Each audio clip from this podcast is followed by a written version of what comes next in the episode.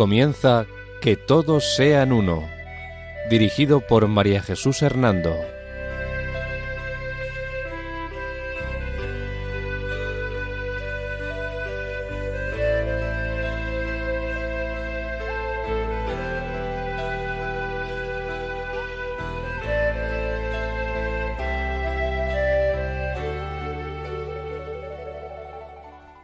Buenas tardes, queridos oyentes de Radio María.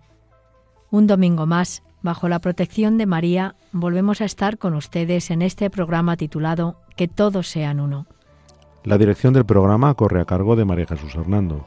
Y a mi lado tengo como colaborador a Eduardo Ángel Quiles. Buenas tardes, queridos oyentes. El sumario de nuestro programa de hoy es el siguiente. La Iglesia Metodista. Introducción a la Iglesia Metodista. El fundador John Wesley. Razones por las que la Iglesia de Wesley recibe el nombre de Metodista. Ambiente socioeconómico de la infancia de Wesley. Formación teológica y docencia de Wesley en la Universidad de Oxford. John Wesley y sus amigos fundan eh, en Oxford su Santo Club. Wesley y su hermano Charles navegan a, a Georgia. Wesley y su hermano Charles admiran la vida de los colonos de Georgia pertenecientes a las misiones de los hermanos de Moravia o Unitas Fratrum. La misión de Wesley no es eficaz en Georgia. Rasgos doctrinales, administrativos y culturales de la Iglesia Metodista. Los 25 artículos de la Iglesia Metodista. La idea de salvación que propone Wesley difiere de Lutero y Calvino. Irrelevancia de los sacramentos para la Iglesia Metodista. Liturgia y culto en la Iglesia Metodista. Eclesiología de la Iglesia Metodista. Organización y jerarquía metodista. El ecumenismo de la Iglesia Metodista.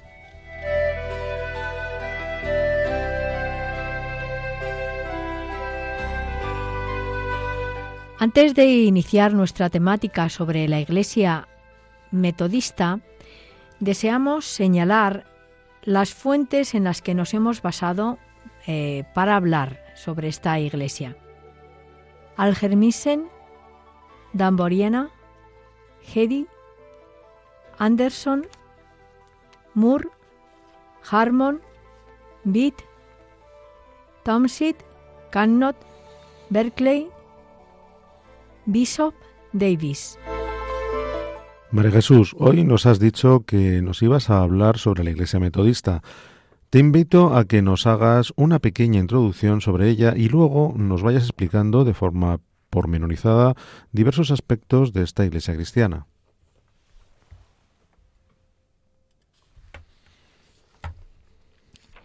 Con mucho gusto, Eduardo.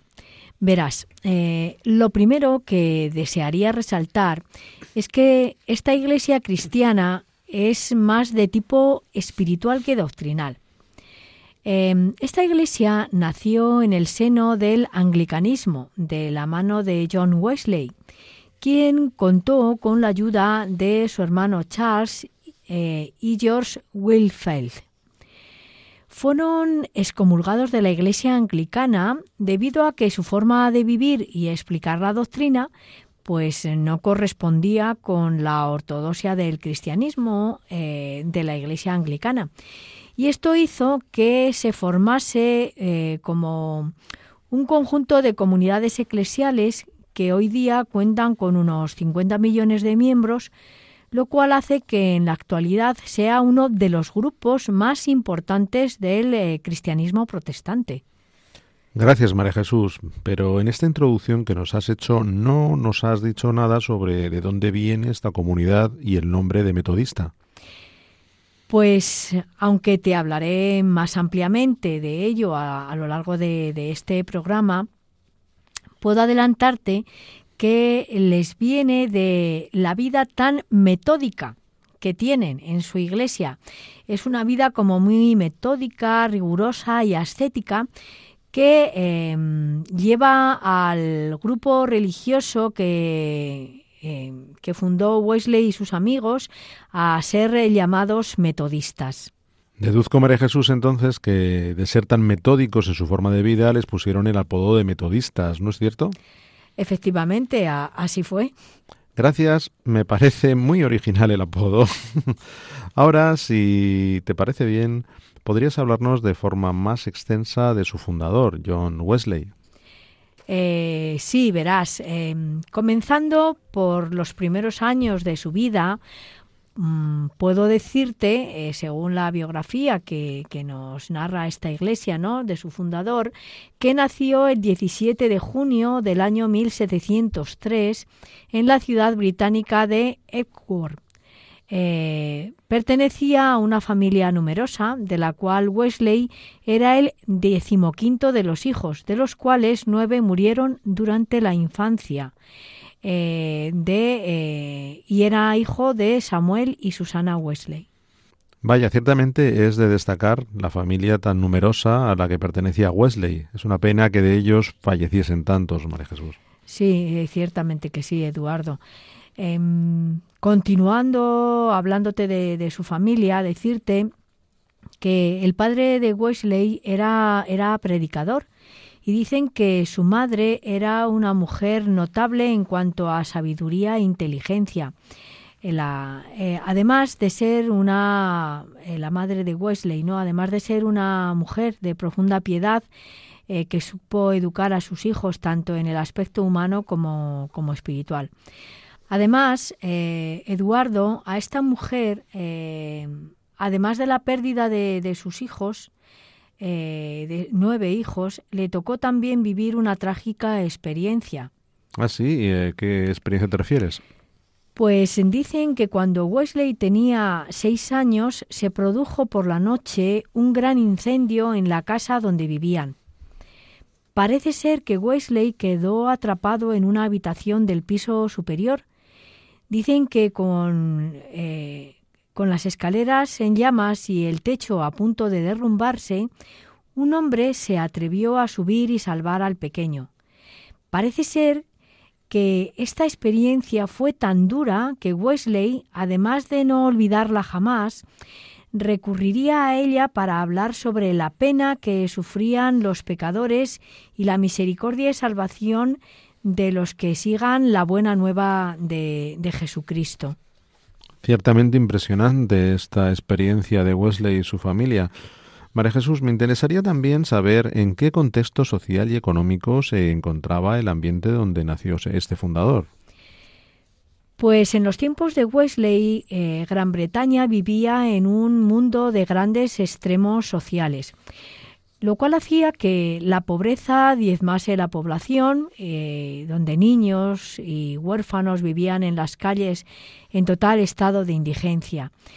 En este contexto, un grupo de personas creyentes y comprometidas con su fe, viendo esta situación social, decidió atender a tantas personas que vivían en la pobreza y sin hogar.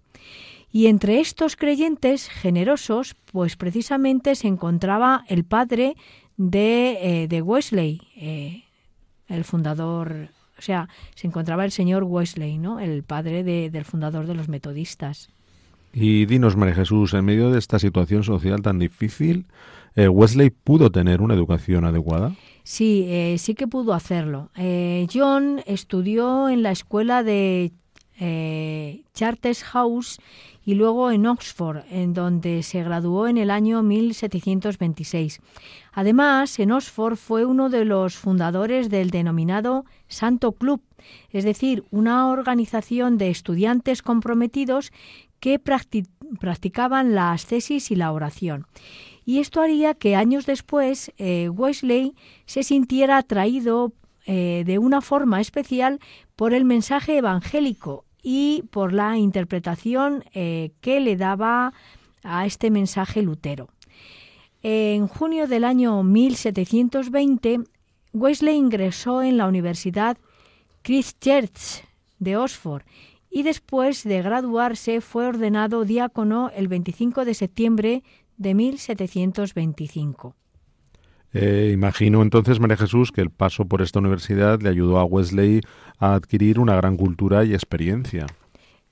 Efectivamente, así fue. Eh, durante estos años aprovechó mm, Wesley también para leer la vida y obra de los místicos Tomás de Kempis y Jeremy Taylor. Estas lecturas produjeron en él un gran interés por el misticismo. Además, la lectura de la obra de William Lowe, La perfección cristiana, hizo que se sintiera especialmente llamado por Dios a vivir la santidad a través de una vida muy disciplinada y ascética.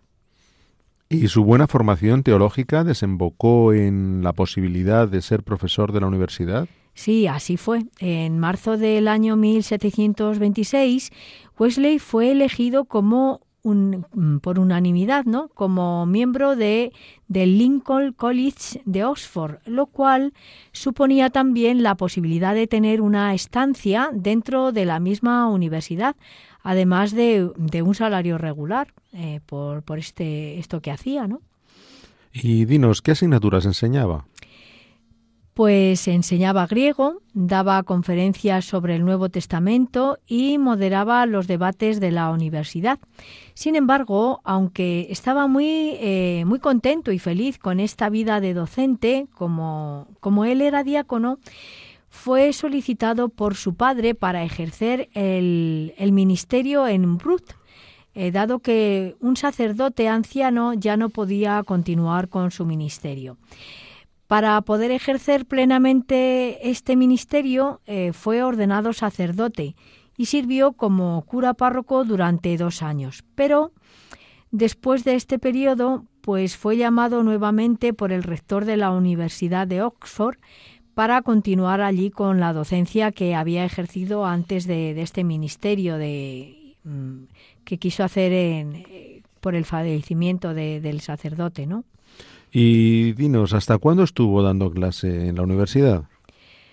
Estuvo eh, seis años, ¿no? Durante estos años, Wesley se convirtió en el líder del grupo y logró también que aumentase el número de, de personas que frecuentaba el denominado Santo Club.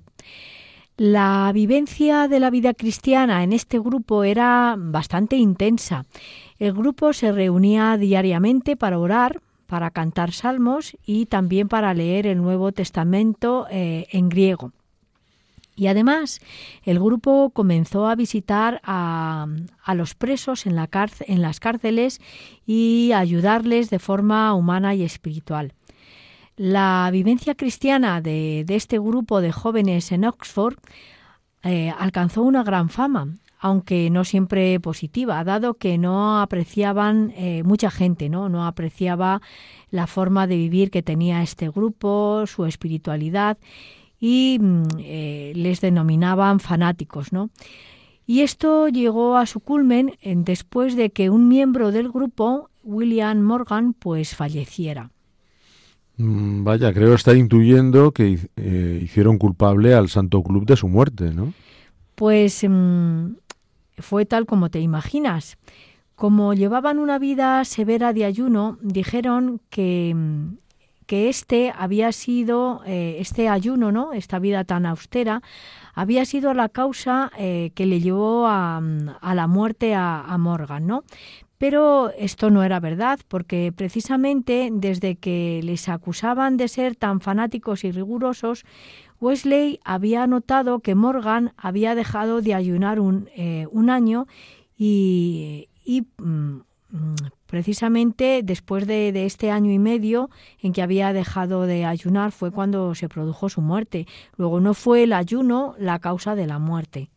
María Jesús, ¿es debido a toda esta historia del Santo Club de dónde viene la, esta iglesia del nombre de Metodista?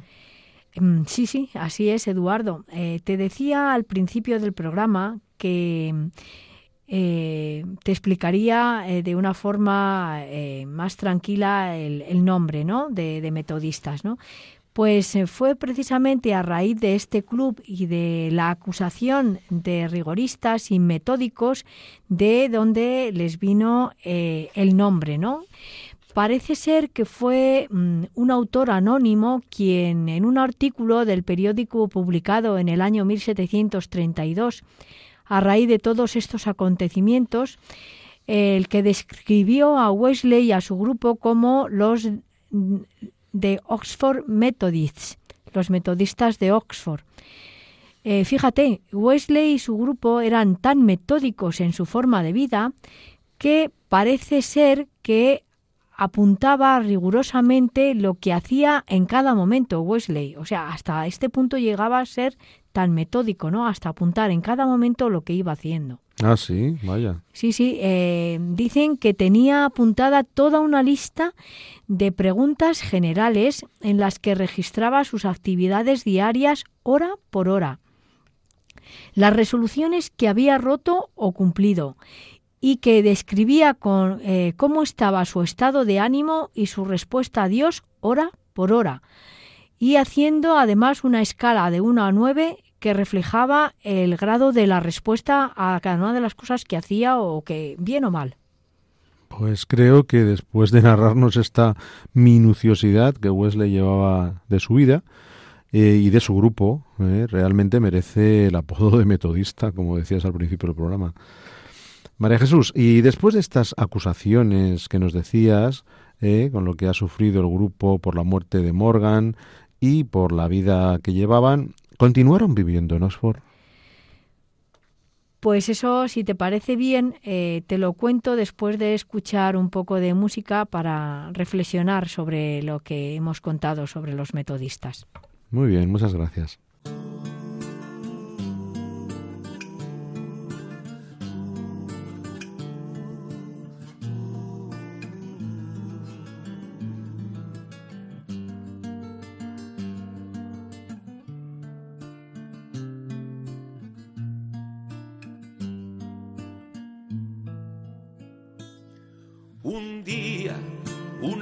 Escuchó el anuncio de un ángel de parte del Señor.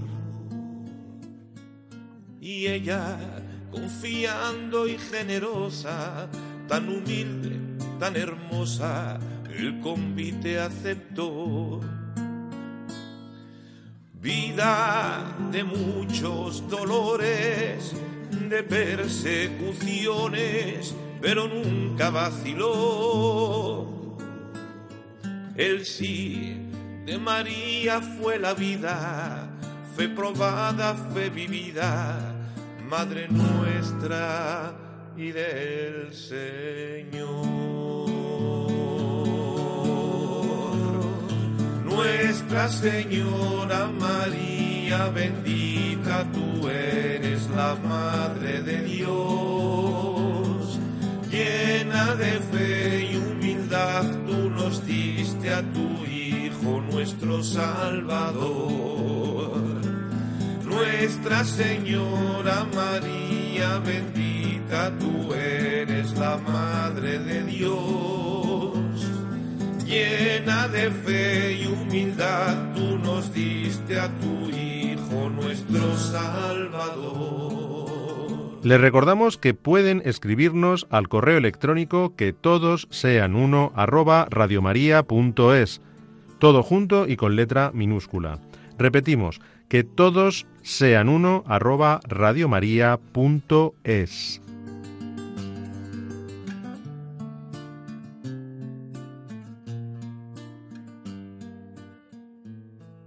María Jesús, antes de esta pausa musical, eh, nos ibas a explicar si el grupo del Santo Club de Wesley, de Wesley siguió mm, viviendo en Oxford después de la muerte de su amigo Morgan, que como nos comentabas, eh, falleció.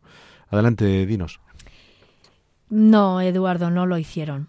Tomaron la determinación de llevar los ideales de su grupo y su forma de vivir el cristianismo a Estados Unidos en concreto se fueron a Georgia o Georgia en castellano. ¿no? El 14 de octubre de 1735, Wesley y su hermano Charles eh, navegaron hacia las colinas americanas de la provincia de Georgia. Eh, ¿Pero por qué allí, María Jesús? Porque les invitó a irse allí James Oglethorpe, quien había fundado en estas colinas eh, en 1733 el nombre de los comisarios para el establecimiento de la colina de Georgia en América. Oglethorpe eh, quería que Wesley fuera el ministro de la recién fundada parroquia de Savannah, una nueva ciudad eh, diseñada de acuerdo con el famoso plan Oglethorpe. Y al tiempo que te narro este viaje, te digo también que fue durante este viaje cuando los Wesley entraron en contacto por primera vez con los colonos de Moravia, a los que Wesley admiró por su profunda fe y su pietismo. ¿Y quiénes son estos colonos para que Wesley quedara tan impresionado de ellos? Pues aunque no tengo hoy mucho tiempo para explicarte detalladamente quiénes son, eh, sí decirte que eran colonos pertenecientes a las misiones eh, de Moravia, ¿no? o misiones Moravia, es decir, a las iglesias protestantes que se, eh, se habían iniciado en Bohemia, hoy lo que hoy es la República Checa. Estos grupos son también conocidos como los indios Moravia o indios cristianos.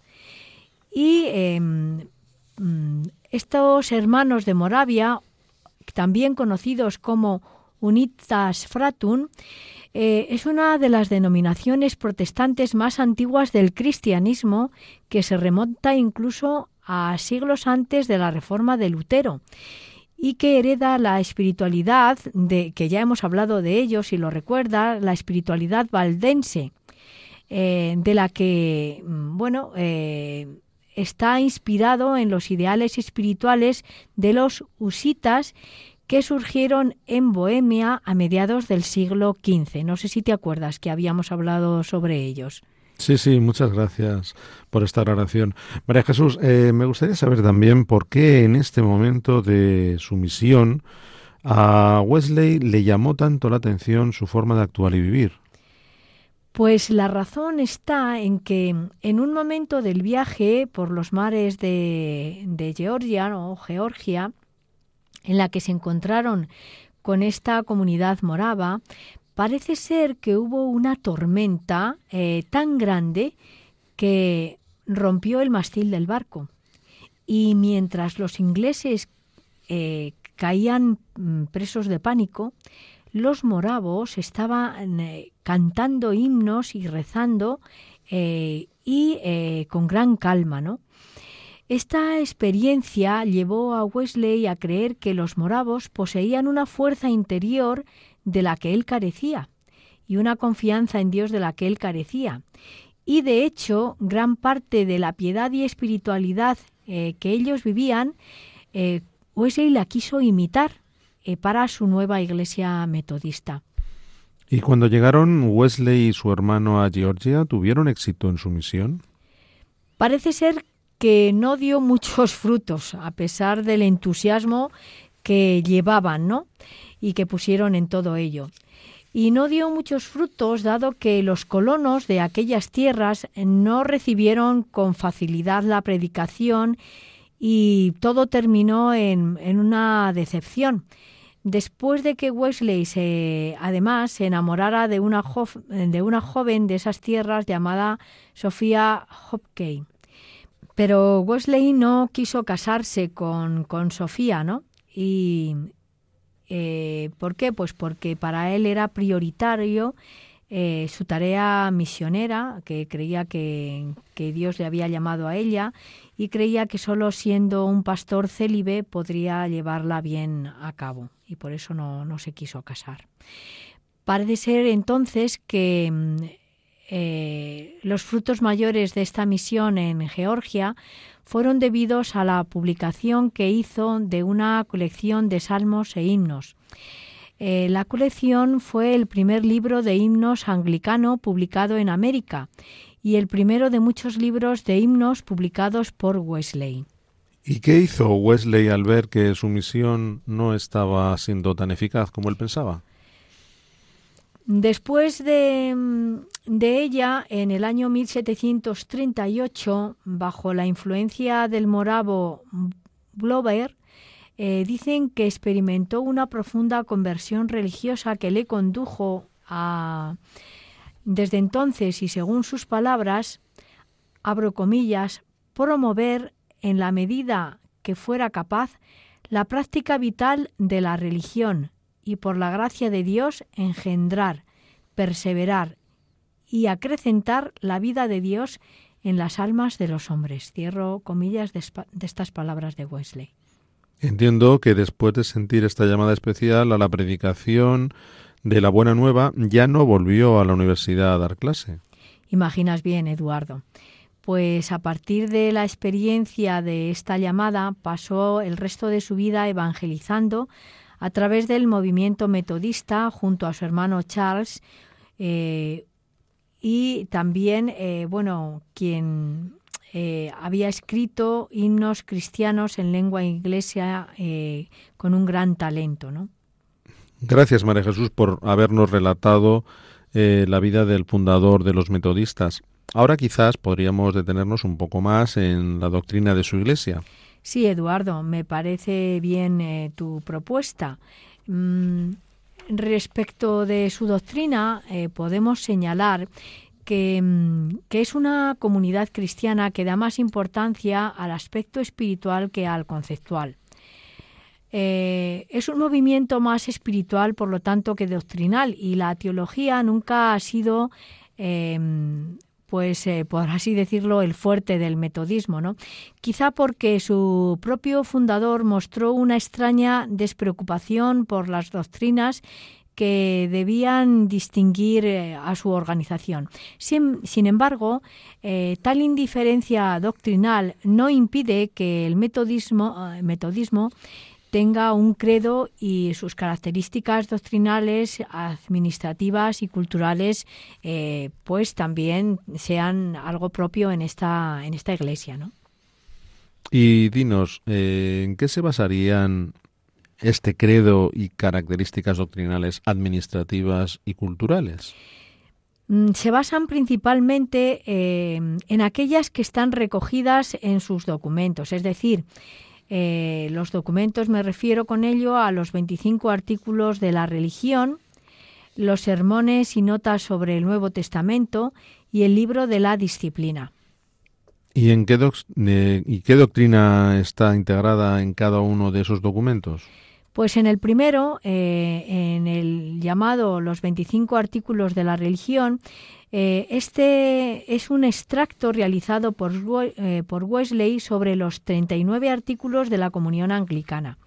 En este extracto se han eliminado temas tales como el descenso de Cristo a los infiernos, la autoridad de los concilios generales, el presbiterado y el episcopado como órdenes característicos de la Iglesia.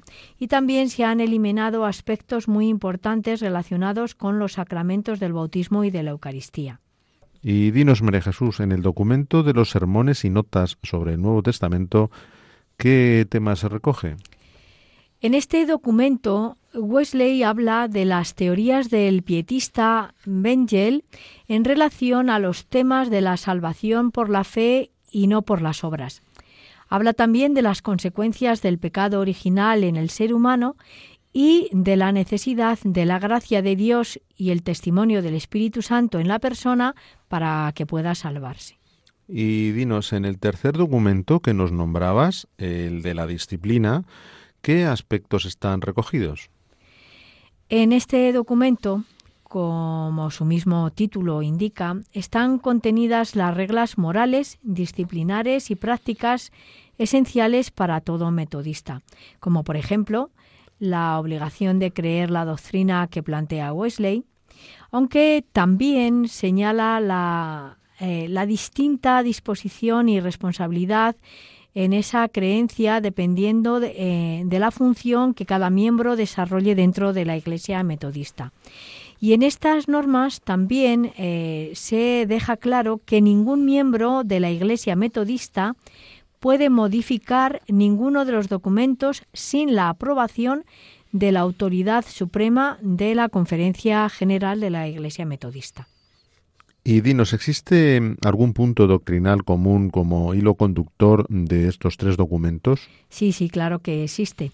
Este hilo conductor se centra en la salvación del individuo, dado que esta fue la idea eh, más eh, que más preocupó a Wesley en todas sus predicaciones.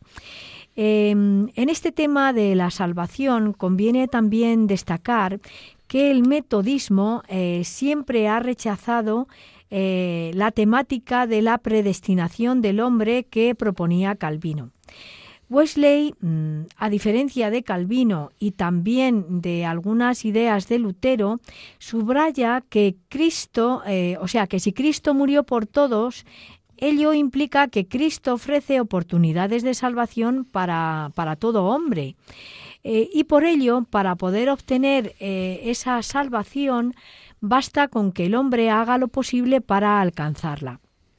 La salvación, insiste Wesley, es una elección libre del hombre y por ello no está predestinado a no obtenerla. El hombre, dice Wesley, a diferencia de, eh, lo que dice Calvino, eh, quedó herido de muerte por el pecado original. Eh, conserva su libertad y em, impulsado ¿no? por la gracia preveniente, puede aceptar o rechazar la invitación divina a esa salvación, pero no está predestinado a ella. Entonces entiendo que la idea de salvación que Wesley propone difiere radicalmente de la de los reformadores del siglo XVI como fueron Lutero y Calvino. Efectivamente, efectivamente, Eduardo. Wesley, al hablar de la salvación total del hombre, propone también como meta la perfección del hombre y su santidad personal. Dedujo entonces también que la justificación por la sola fe que proponía Lutero no, no convencía a Wesley en, absoluto, ¿no es así? Así es, así es. Eh, Wesley defendía que sin la santidad ningún hombre verá al Señor. Por eso, eh, decía también Wesley, el cristiano es aquel que vive según el método prescrito por la Biblia, es decir, aquel que ama al Señor de todo corazón y ama y ora sin cesar a todo hombre, sea amigo o enemigo. Mm, de dos cosas estaba seguro eh, o convencido el fundador del metodismo, Wesley. La primera, de que el hombre debe conocer experiencialmente que está completamente salvado y como consecuencia de ello debe eliminar el pecado de su vida. Este proceso eh, recibe en el metodismo el nombre de nuevo nacimiento, new birth. ¿no? Y el segundo aspecto eh, del que está convencido Wesley, eh, Wesley es que em, hay una seguridad de que el hombre debe tener el propósito benévolo de Dios de salvar a todos aquellos que eh, confían en Él. Es decir, que el hombre debe estar convencido que Dios va a salvar a todos los que confían en Él. Y el sello de la autenticidad y seguridad de este convencimiento nos viene dado por el testimonio infalible del Espíritu Santo en nosotros y el Espíritu Santo eh, que de nosotros da a Dios. Y en relación a los sacramentos, ¿qué doctrina mantienen los metodistas? Bueno, pues esto, si te parece, eh, te lo cuento después de escuchar un poco de música y reflexionar sobre lo que acabamos de decir. Muy bien. Oigo en mi corazón, busca mi rostro, búscame en la noche, Busca en el silencio, búscame en tu hermano, contigo estoy, contigo estoy. Te buscaré, Señor, no me escondas tu rostro, tu rostro buscaré. Te buscaré, Señor, no me escondas tu rostro.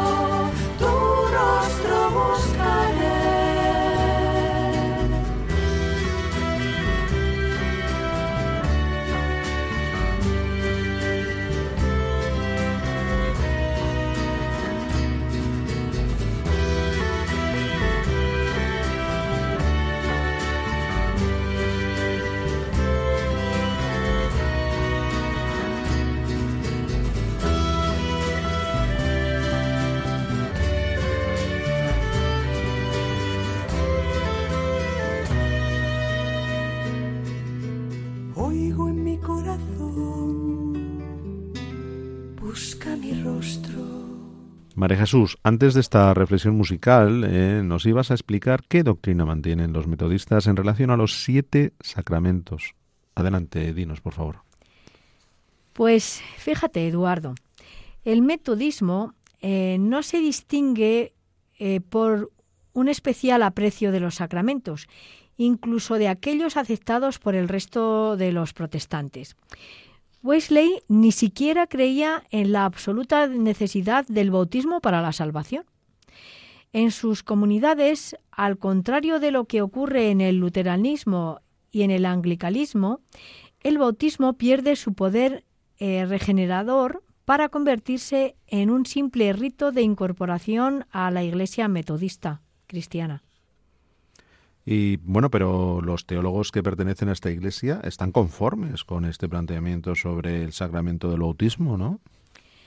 Em, pues eh, la verdad es que algunos han criticado esta degeneración del, del gran sacramento de iniciación cristiana que es el bautismo, pero parece que no ha tenido mucho eco su crítica y sus propuestas para, para los metodistas.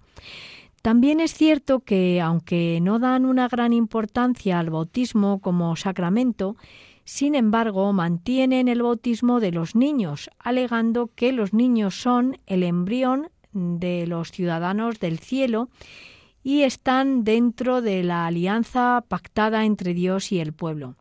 Después, cuando los niños tienen 13 años, realizan eh, y renuevan sus promesas bautismales y hacen su confesión de fe. Y, dinos, ¿qué, ¿qué visión tiene del sacramento de la Eucaristía la Iglesia Metodista? Sobre la Eucaristía, los metodistas no creen en la transustanciación. Tampoco la consideran como el santo sacrificio donde se actualiza el sacrificio de Cristo. No la consideran, por tanto, como el memorial de la pasión, muerte y resurrección de Jesucristo. ¿no? Para ellos la Eucaristía es sólo la cena del Señor donde Jesucristo está simbólicamente presente. Hablan, por tanto, de una presencia espiritual a la manera calvinista. ¿Y el sacramento del orden sacerdotal lo mantienen?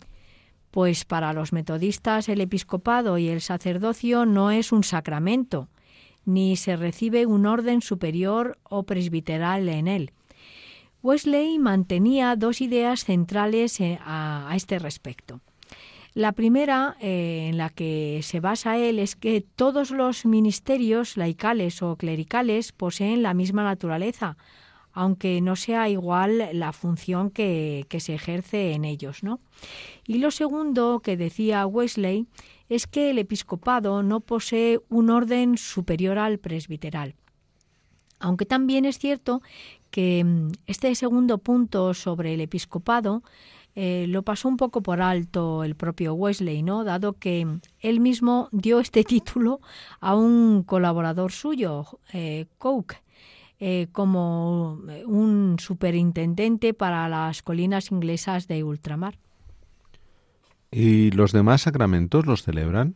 No, no, no. Como te digo, solo de alguna manera celebran el sacramento del bautismo y la Eucaristía no es para ellos un sacramento, es un símbolo eh, que lo llaman la Cena del Señor.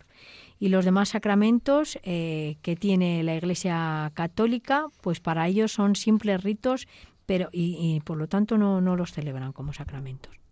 Gracias, María Jesús. Observo que sobre los sacramentos tienen una misma visión que las demás iglesias protestantes. Ahora te invitaría a que nos cuentes qué tipo de culto o liturgia mm, tiene el metodismo.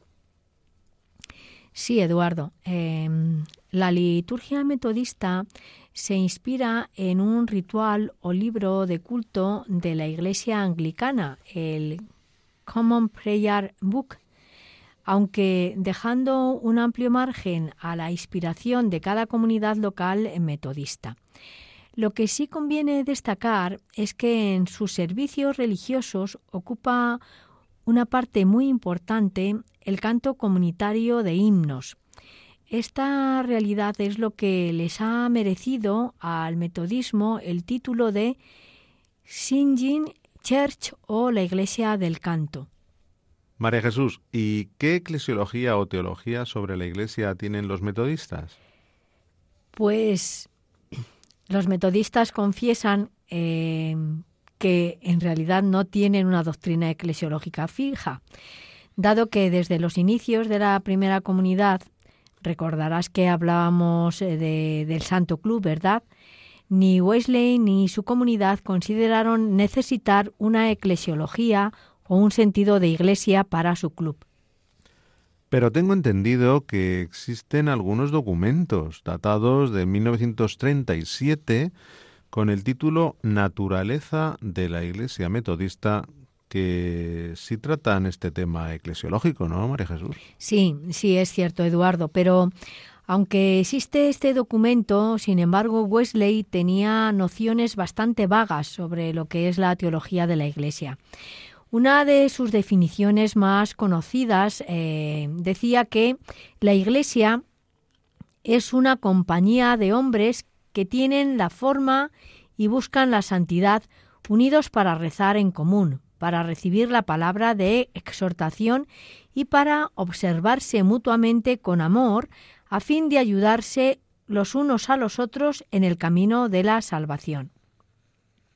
También un, metodista actual, Flow, ha definido la Iglesia como la casa del Espíritu Santo y, por tanto, una familia que vive su vida propia, distinta y que, bajo la dirección del mismo Espíritu, debe enriquecerse continuamente, manifestándose con nuevo vigor a medida que se agregan a ella nuevas naciones. Este sentido de iglesia ellos lo definen más bien como un eh, fellowship, ¿no? Eh, es decir, una mm, especie de compañerismo o hermandad comunitaria y con este concepto sustituyen a lo que en la eclesiología tradicional es su fundamento, que es decir, la acción de Cristo que da origen al cuerpo místico. Asimismo, eh, los metodistas se niegan a identificar la Iglesia o a la Iglesia con cualquiera de las comunidades eclesiales existentes. Para ellos, la Iglesia tiene que temer eh, o tener, perdón, una estructura eh, fija, ¿no? Pero su forma precisa será aquella que indique el Espíritu Santo según las circunstancias del tiempo y del lugar. Entiendo entonces que para su, su, eclesiología no existen las cuatro notas de la Iglesia, una santa, católica y apostólica. Pues eh, no, no, Eduardo, eh, no es así. Ellos, a pesar de todo, sí admiten estas cuatro notas de la Iglesia propuestas en el concilio de Nicea, pero eh, explicándolas a su manera. Por ejemplo, una, dicen ellos, porque uno es el pueblo de Dios, Santa, puesto que todos son miembros que deben aspirar a la santidad bíblica, lo que la convierte también en sociedad santa. Católica, por estar llamada a extenderse por todo el mundo, según el axioma de Wesley, mi parroquia es el mundo entero. Y apostólica, no en el sentido atribuido por los católicos y anglicanos a la sucesión apostólica perpetuada en el episcopado, sino porque la Iglesia de hoy profesa las mismas doctrinas enseñadas por los apóstoles. Gracias, pero ahora observando qué visión eclesiológica tienen los metodistas, me surge la duda de cómo puede ser su organización o jerarquía dentro de sus comunidades. Eh, ¿Podrías decirnos algo sobre esto? Eh, sí, cómo no. Verás. Mm, tomando como modelo al metodismo norteamericano, podemos resaltar algunas de sus peculiaridades estructurales. En la base de sus estructuras eh, está la comunidad local. Al frente de, esta comunidad local se halla el pastor, nombrado por la eh, Conferencia Metodista Anual. A su vez, la comunidad local cuenta con eh, unos fideocomisarios o trustees en inglés, ¿no? a quienes incumbe el cuidado de las eh, propiedades eclesiásticas. También en esta estructura tiene gran importancia lo que ellos llaman los administradores o stewards, eh, que se encargan de las finanzas de la comunidad. Y por otro lado, las comunidades metodistas se organizan en eh, distritos o circuit, y el conjunto de estos, a su vez, constituye una especie de arciprestazgo que depende de la conferencia metodista, lo cual equivaldría a lo que nosotros llamamos diócesis. ¿Y quién está al cargo de esta conferencia metodista o diócesis?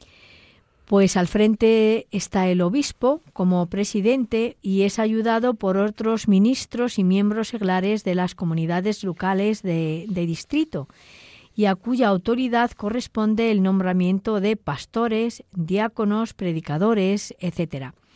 Y también les corresponde la administración a estas personas de los asuntos universales de toda la comunidad. Y por último, y por encima de todos estos ministerios que acabamos de decir, eh, estaría la Conferencia General Metodista.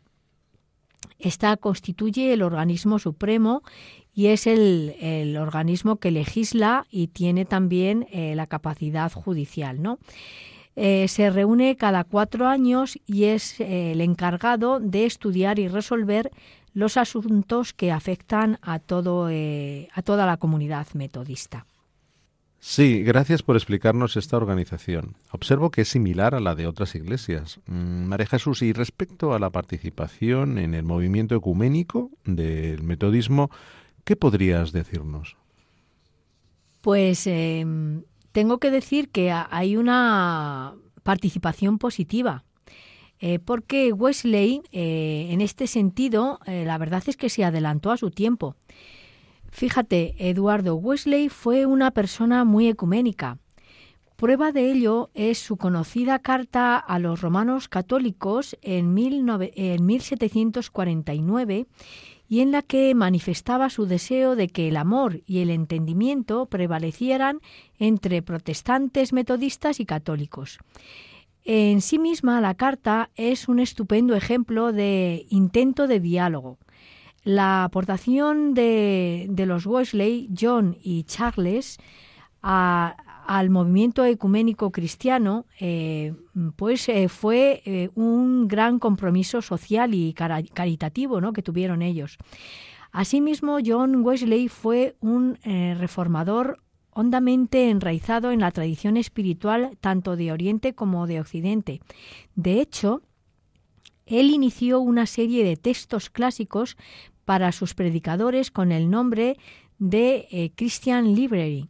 Además, le gustaban mucho los escritos del pseudo Macario, eh, que fue un autor sirio del siglo IV, porque consideraba que la vida y la doctrina de Macario eran un testimonio permanente de que la evangelización, la reforma y la espiritualidad han de nutrirse de la tradición para aportar a la Iglesia eh, beneficios eh, doctrinales duraderos. Me alegra mucho este sentido ecuménico de Wesley y que dejó como herencia a su iglesia metodista. Y por último, para, te, agradecería que nos dijeras em, dónde se encuentran fundamentalmente ubicadas estas comunidades metodistas. Sí, Eduardo, verás, eh, geográficamente el número principal de fieles metodistas se halla en Estados Unidos, con casi 25 millones de fieles eh, y después estarían en Gran Bretaña y luego también están en territorios de África del Sur con un millón de fieles en cada una de eh, tanto en Gran Bretaña como en, como en África del Sur.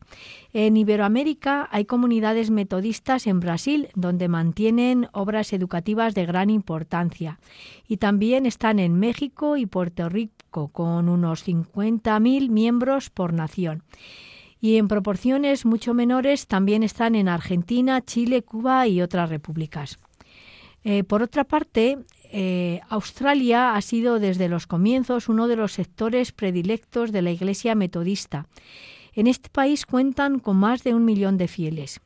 Y asimismo en Filipinas tienen una comunidad eh, de más de 200.000 miembros. Además, en la Costa de Oro tienen unos 100.000 fieles y en la India 150.000 y en Corea del Sur unos 150.000. Gracias María Jesús por darnos a conocer dónde se encuentra ubicada en el mundo la Iglesia Metodista Y ahora, antes de despedirnos, les recordamos a nuestros oyentes los temas que hemos abordado en nuestro programa de hoy. Hemos hablado de eh, el fundador y los primeros eh, años del fundador eh, John Wesley. También hemos hablado de las razones por las que la iglesia de Wesley recibe el nombre metodista. Hemos hablado también de los rasgos doctrinales, administrativos y culturales de la iglesia metodista. Hemos tratado los 25 artículos de la iglesia metodista. Hemos dicho eh, la irrelevancia que tiene para el metodismo los sacramentos eh, que tiene la Iglesia Católica y otras iglesias cristianas. Hemos tratado de la liturgia y el culto en la Iglesia Metodista. También hemos eh, hecho una breve denominación de la organización y jerarquía metodista. Y por último hemos abordado el tema del ecumenismo en la Iglesia Metodista.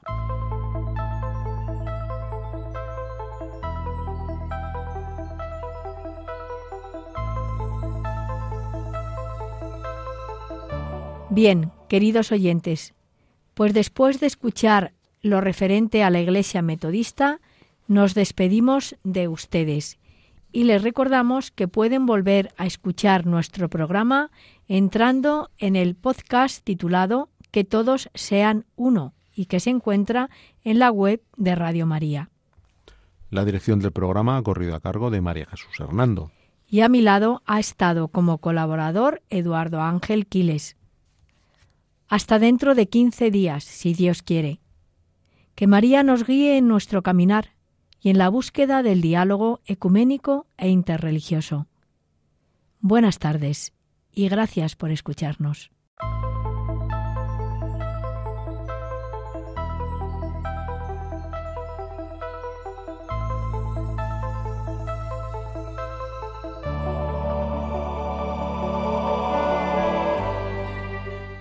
Han escuchado Que todos sean uno, un programa dirigido por María Jesús Hernando.